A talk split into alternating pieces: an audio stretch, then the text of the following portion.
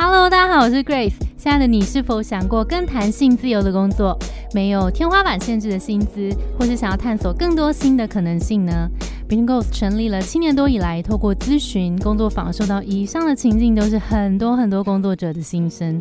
为了帮助大家把积压的憧憬化为可实践的蓝图和行动方案，我们即将推出全新的优势定位线上课程。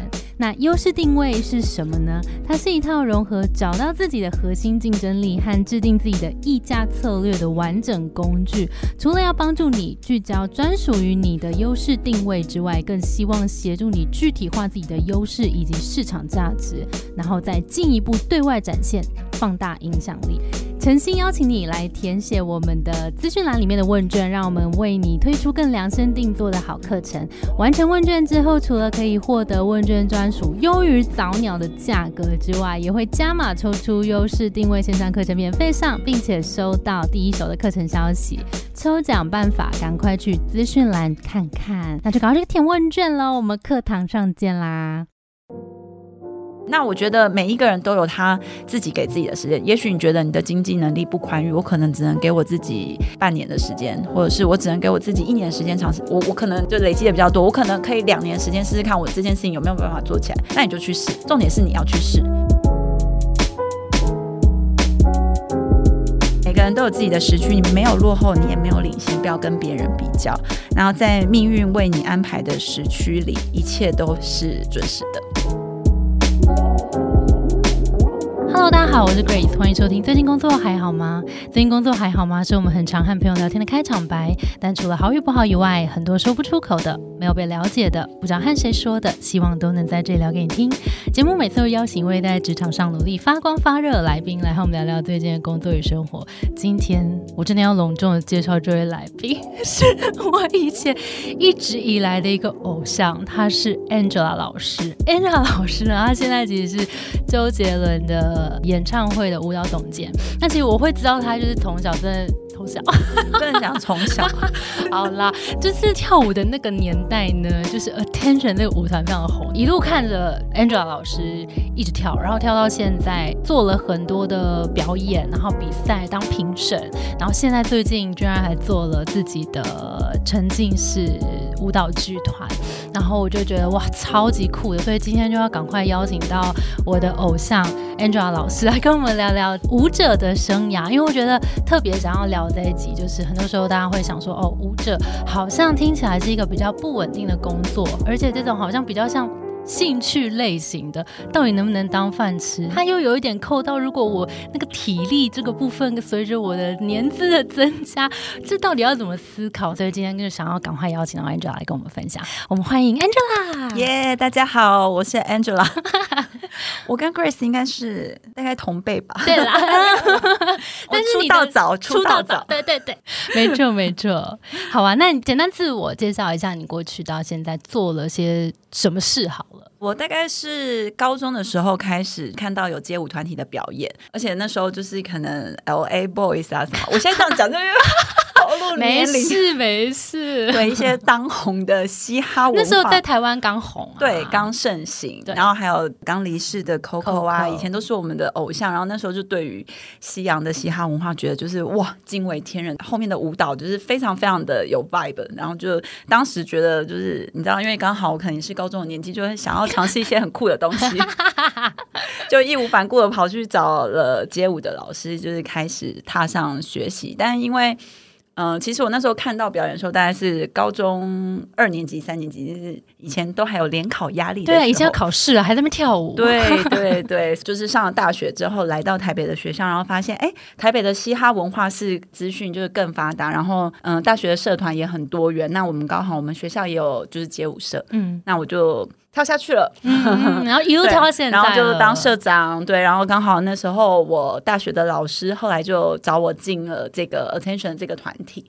那所以其实从那个时候一路跳到现在了嘛？那这过程当中，你有任何时候觉得有一点迷惘、不确定吗？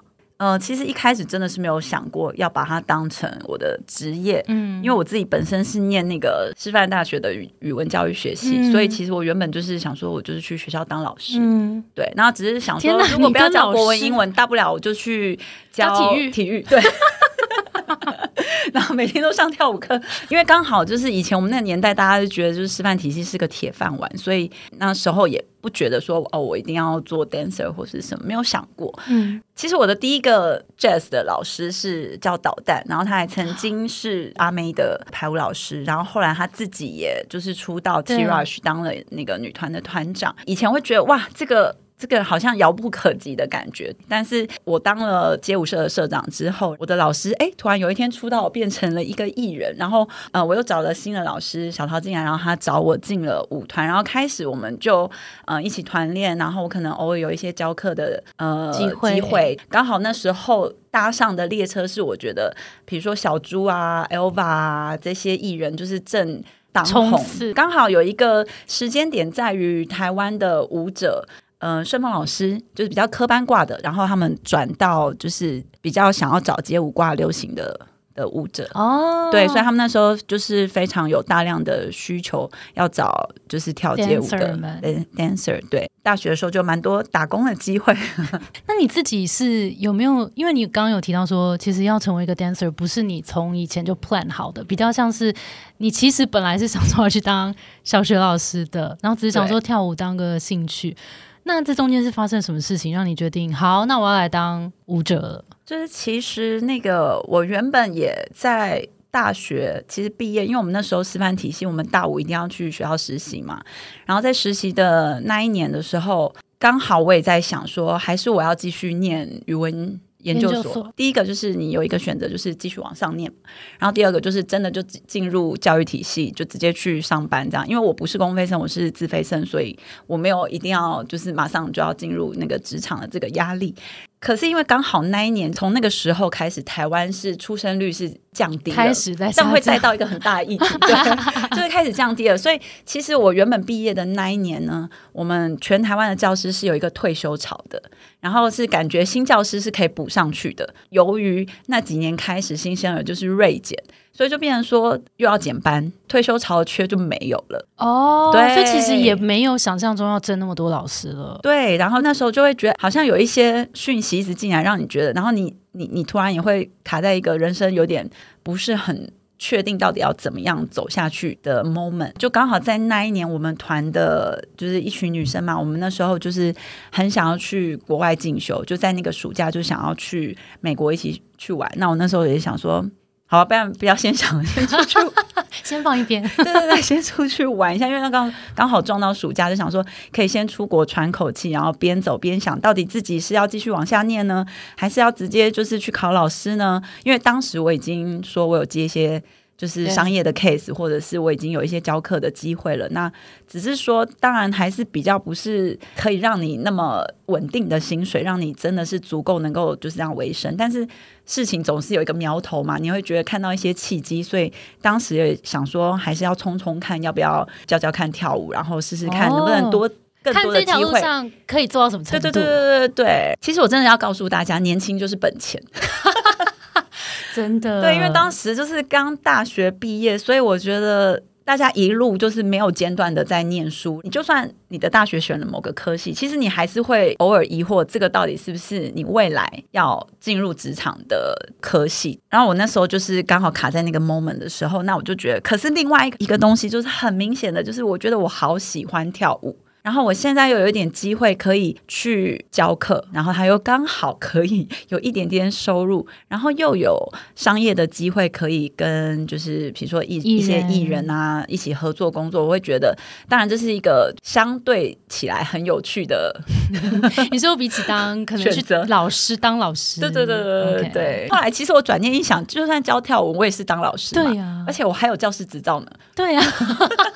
比起其他的舞蹈老师，对，对，算是 不是不是舞蹈本科系毕业，我只是，但是毕竟他就是我，如果真的想要去。走学校体制也是可以这样子，所以我觉得那个原本当然我我觉得没有放弃你原本其实已经花了十几二十年在念书的这个 background，因为它毕竟给了我一个等于是很有利的后援，让我觉得就算我今天先去试试看我能不能够多一点机会去街舞，可是如果我到时候冲刺个一两年试验过后，我觉得我还是没有办法维生的话，是一个心理的安全感。对对对对，那我就再回去。懂考教职这样错。那就这样子一两年之后，哎，突然觉得好像机会就是渐渐的有打开，嗯，对，越来越多。因为当然你也会，比如说你你你今天有一个教课机会，那有一些学生喜欢你，他也会介绍其他的学生来上你的课，或者是有些工作室觉得你不错，他也会。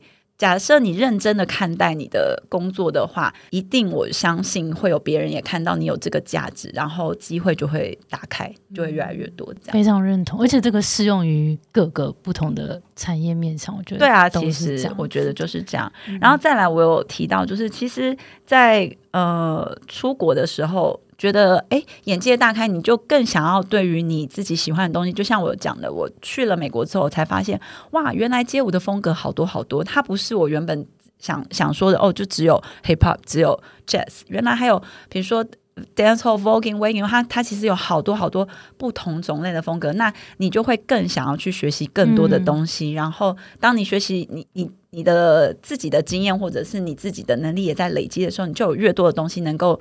去做教学，去分享给别人，这样那个时候真的很也很感谢你们哎，因为感觉也是你们这一批老师们把这些多元的风格带进来，就是会开始有一些新的元素进来。其实原本就是以前不像现在大家就是科技的资讯这么开放 哦，我要出国，然后我可能哎。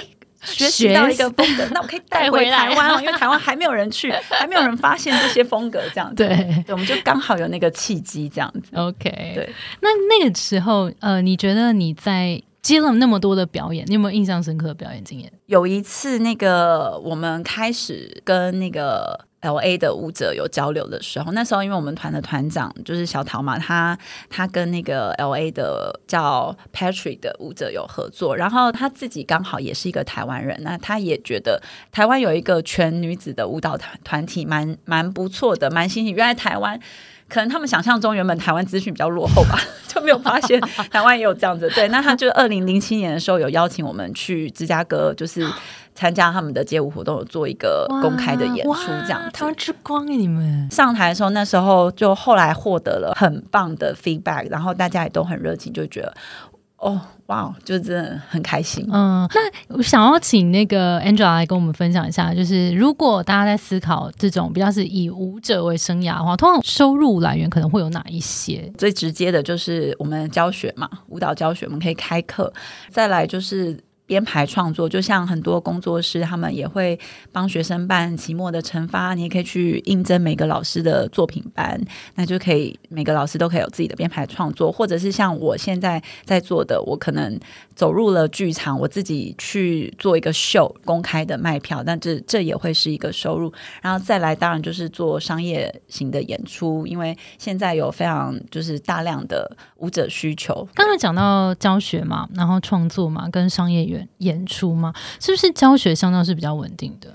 教学一定相对是比较稳定的，而且我觉得它可维持的时间其实应该算也是蛮长的。对对对，因为教学只要你不断的在进修的话，你一直。有新东西，嗯，你都可以做教学，嗯，那甚至如果你没有新东西，你都是一套。你如果不同的转换客群，你还是可以一直教学。是商业演出是不是稍微就比较需要，比如说年轻一点点呐，或者毕竟他是不是要跳很久？对我觉得商业演出的话，就要就是稍微切开一点来讲，简单的带入就是大家对于艺人的印象，你的外在的状态嘛，因为毕竟表演他上去要在台上要被看，对他的这个要求是比较。高一点的标准，那就像运动员寿命，我觉得黄金寿命的确是它有它的年限在。但是如果说你要转入，比如说像我现在是舞蹈总监的话，我也许就不跳了。嗯，对，这样就可以一样在商业演出之中延长我的寿命，这样子。但是当然，对于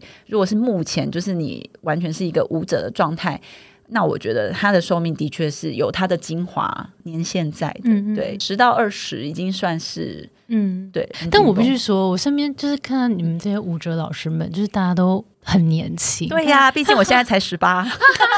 就是真的，我觉得可能是维持那个运动的强度，还是怎么样嘛？就是大家就是状态都看起来非常的好。那我想要聊一下那个舞蹈总监，或者是做剧场这个，因为感觉是其实你们自己身为表演者这么多年，你们对于台上会发生什么事，台下发生什么事，观众需要什么，跟艺人的状态，其实你们的掌握性是比二十五岁刚进来。跳没多久的年轻人好很多的，就是比较是掌控整个局面的状况。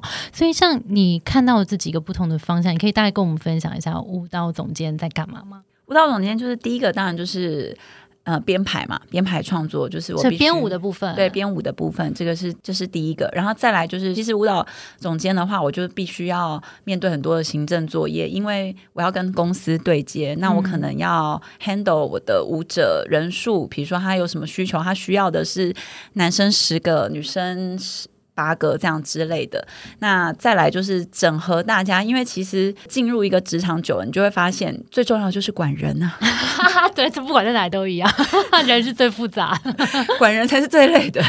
工作这个要把自己工作做好，这件事情是最简单的。跳舞就是累而已。对对，尤其是你知道这个街舞行业，大家 freestyle 对艺术创作者，而且迟到早退这些，或者是工作的态度，大家要整。合上会比较需要一些心力，对，那就的确是需要有一个人来 handle，然后再来就是，比如说我的一 round 巡回是三年嘛，比如说杰伦的好了，那这三年内我可能会有，比如说有内地的演出啊，然后有英国、美国、法国，你会在每一个。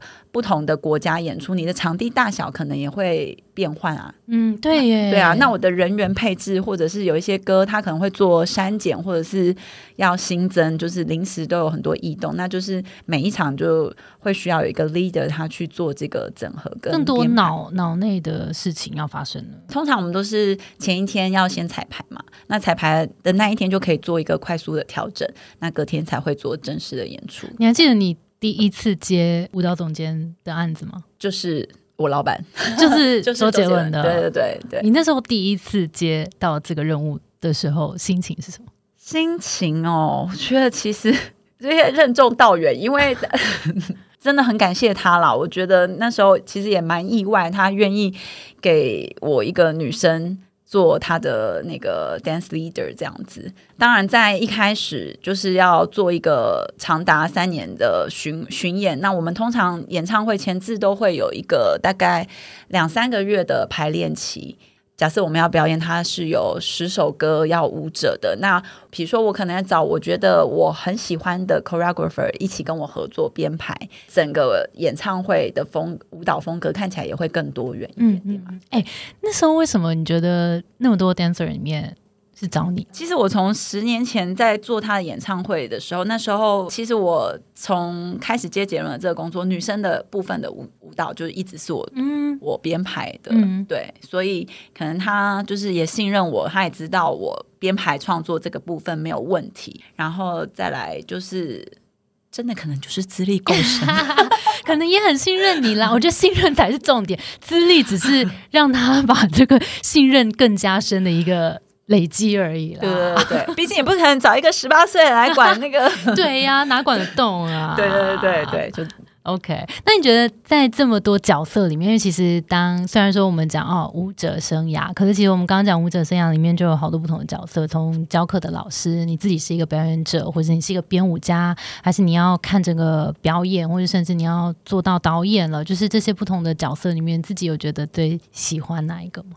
我最喜欢的真的就是编排创作，这也是为什么我会想要当导演的原因。再来就是经过了这十几二十年，就是一直都有创作的经验跟机会，对，然后就觉得越来越喜欢。我就发现创作是真的是它有很多无限的可能的。但是商业创作的时候，比如说演唱会，它毕竟是要对大众娱乐文化，它会有一个框架在。这也是说大牌子，或者是观众，就是现在这几年就是流行什么样子的风格，我可能就是必须要创作这样子的东西，或者这首歌它适合长什么样子的形状，我要把它就是这个样子形状呈现出来。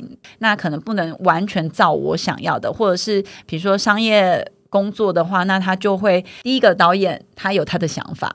第二个艺人，他有他喜欢的风格，就是你要，你就变成要多方的整合嘛。你的创作就需要符合很多很多单位跟的需求，对对对，那就它不是一个你权力可以掌控的东西，没办法那么自由。对对，自由度上来来说的话，那所以最后我才真的去看完纽约的那个《Stay No More》那个剧沉浸式剧场之后，我发现有一个东西是哇，我真的觉得原来创作可以这么有想象力，这么没有框架。就是从那时候我就开始就觉得，既然我其实一直都有这样编排创作的机会，然后也累积了很多这样子的经验，我可不可以用我其他多余的时间去试试看，我们能不能在。多做一点不一样的创作，这样。嗯嗯。哎，那我们来聊聊那个 Lily 吧，因为其实我我这次会想邀请到 Angela 老师来，也是因为我去看了这个表演。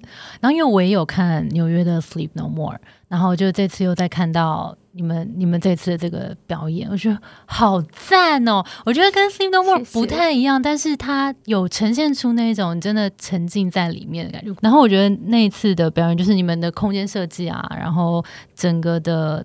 就是编排啊，然后每一个演员挑选啊、质地啊，我觉得都都掌握的很好。我就赶快来告诉我们一下，就是背后这个创作是怎么来的，为什么会有这件事情发生。先跟大家简介一下，到底什么是沉浸式剧场？好，因为我觉得这个东西在台湾大家的认知，对，慢慢有，但是戏剧类的比较多，对，但是舞蹈类的几乎哦，对，我可以说我们应该是好像是。全舞蹈类的，我们应该不得我看台湾第一出，对，真的。规模做到我们这次丽丽这样子的话，我我觉得我们应该是台湾真的是首创这样子。其实沉浸式剧场，我觉得它一个最。酷的地方就是它打破了原本大家觉得坐在台下，比如说就像我们去看《狮子王》音乐剧这样，台观众是坐在台下，然后你就看着前面有一出音乐剧，然后它从头整个故事是怎么样，然后一路到 ending 这样子。但是沉浸式剧场它是等于，比如说我有一个 building，然后大家都要走进去，这个 building 里面它就是这两个小时会发生一个故事。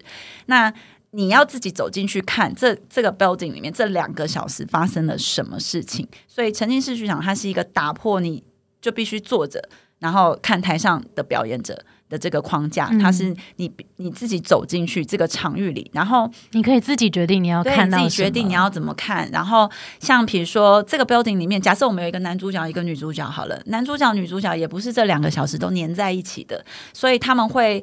去别的地方会遇到不同的人，会发生不同的事情。所以，如果你今天其实它好玩的就是这样子，就像我们今天在看一件事情，你今天选择了看 A，你就看不到 B。其实它前面有发生了什么事情。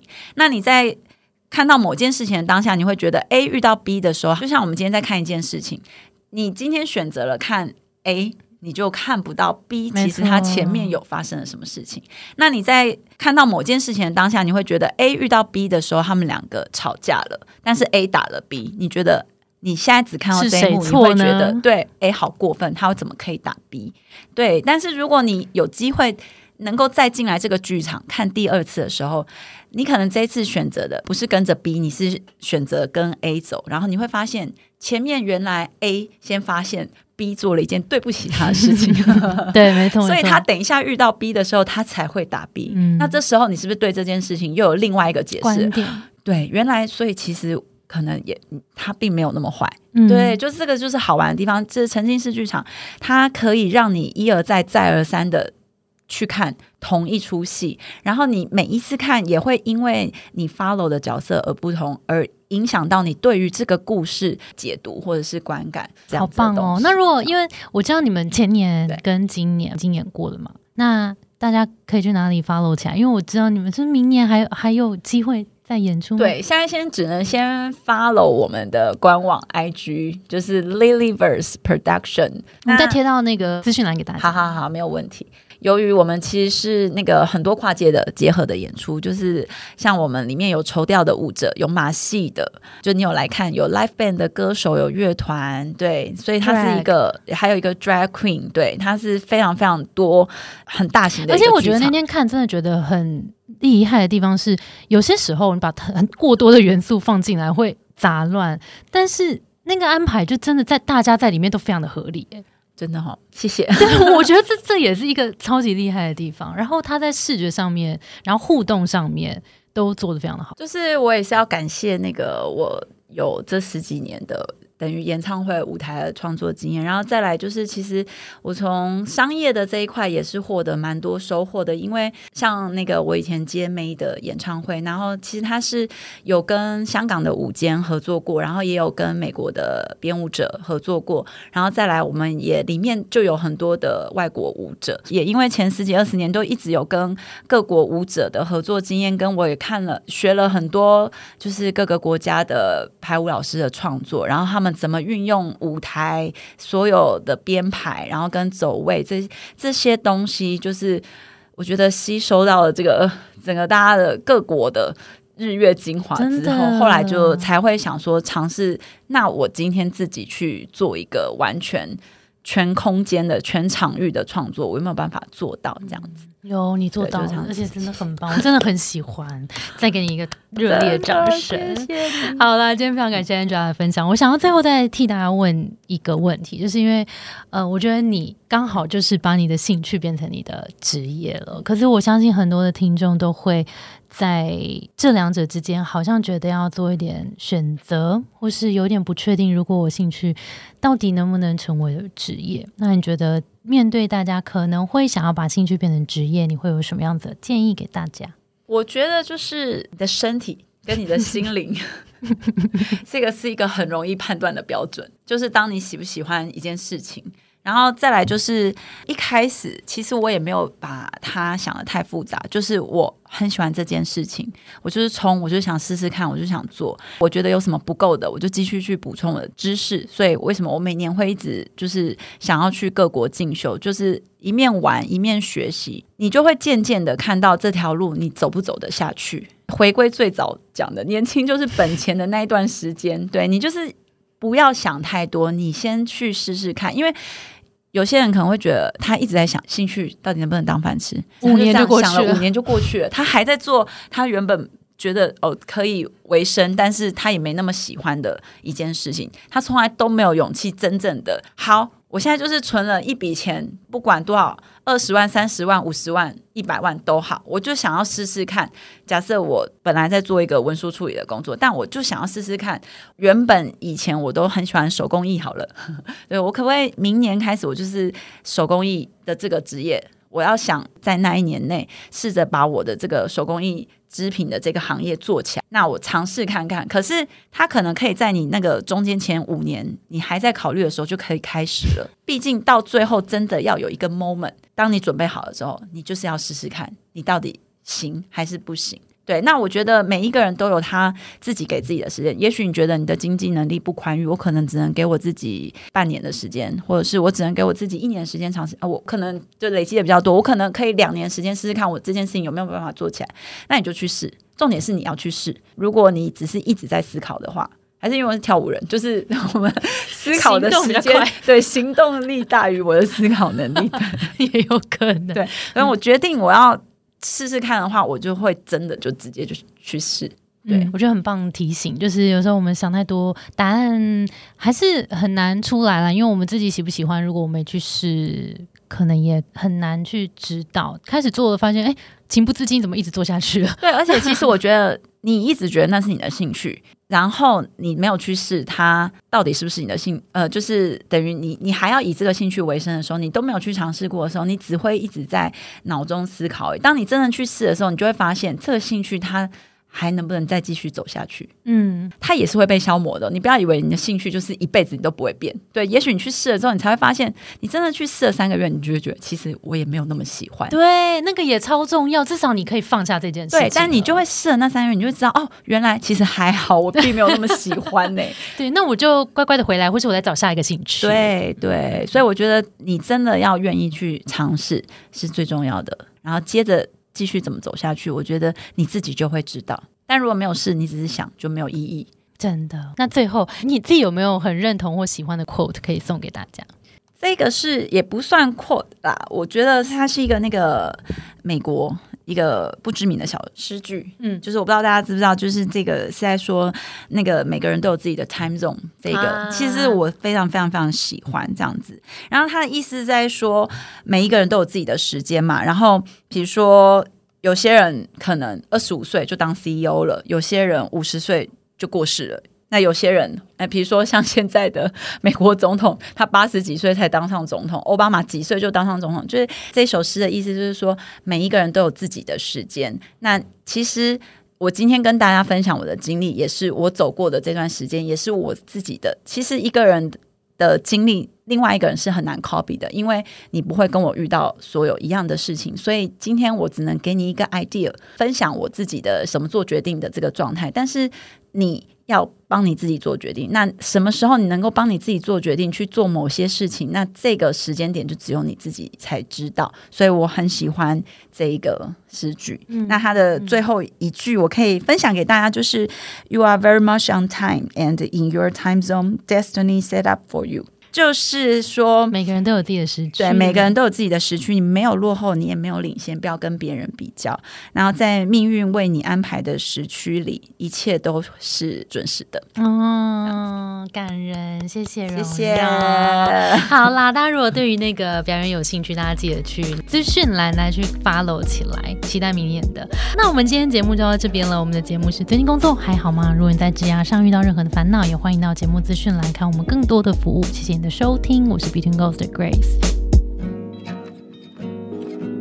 我们相信，职场不是一个人的战斗，一群人一起前进，绝对比一个人走得更踏实安心。我们会陪着你一起把家走得更顺利。如果你也喜欢我们的话，欢迎订阅我们的 Apple Podcast，也分享给你身边的朋友或留言给我们，也可以到节目资讯栏追踪我们的 IG 和社团。还有一件很重要的事情，赶快到我们的资讯栏填写我们新课程的问卷，参加抽奖。